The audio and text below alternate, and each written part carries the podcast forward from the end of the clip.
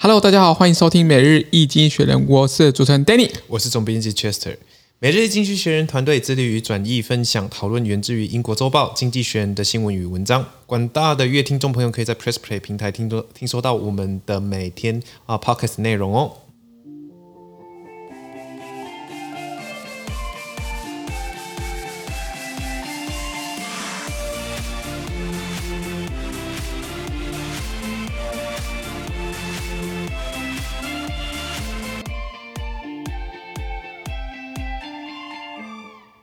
今天呢、啊，我们来看到的是从《经济学人》截取出来的文章内容。我们看到的是十二月一号礼拜四的新闻，而这天的新闻也同样会出现在我们每日一经济学人的 Press Play 第一零六一 po 里面哦。好，是的，那我们看到第一则新闻。首先看到第一则新闻是美国准备放放慢升息的步伐吗？Is America moderating the pace of rate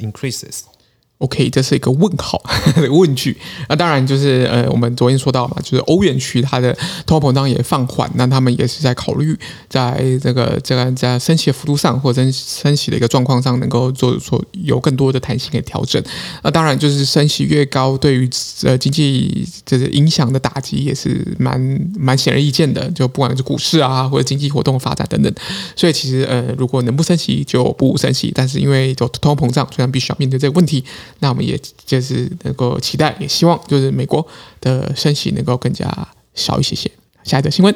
下一则新闻是欧盟执委会呃对抗到匈牙利，The European Commission versus Hungary。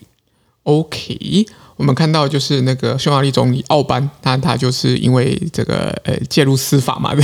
介入司法，所以这个呃对于这个呃欧欧盟这个核心的这个价值啊，当然是有蛮多的损害的部分。那这个部分就是所以他们的冻结很多的拨款，那也当然也给这个匈牙利补考的机会。那显然匈牙利没有在屌他。我看下一则新闻，下一则新闻是中国近年来还真呃近来还真是不安呐、China these days has a lot going on.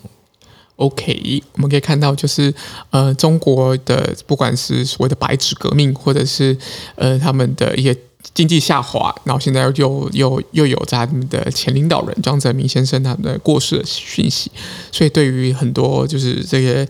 那个呃，执政党执执执政党就是中国共产党来说，他们其实有一些压力跟挑战，那也希望就是透过这些压力挑战，能够在内部能够一些化解，例如说就是减少这个所谓的清零或封控这样子的一个力度。那我相信这样子的状况是对于整个全球经济是一个往好的方向迈进。嗯，下一则新闻，最后一则新闻是全球生活成本飙升，真囧。OK 啊，The soaring global cost of living。九，所以我们看到就是这个《经济学人》他的这样子一个智库啦，就是 EIU 这样在调查全球生活成本。那当然，当然就是我们这个夺得榜首是吧？就是荣荣登冠军的，我们当然就是我们所谓的美国的纽约以及新加坡，亚洲新加坡。那当然，我们的 Chester 两个地方都去过了，所以他大概可能很能能够能够身临其境啊，就是当地的这样子的物价，这相对起来高一些些。那对于呃。经济条件相对起来没这么呃愉悦的这样子的一个，不管旅行者或者是这工作人员工，就是工作者来求职来说，其实都会是一个蛮辛苦的这样子的一个一个一个压力，对不对？好，那我们今天的呃，我们我们相关的资讯都可以在 Press Play 平台就是看到，那我们就是期待大家持续支持我们哦。感谢你的收听，我们明天见，拜拜。拜拜。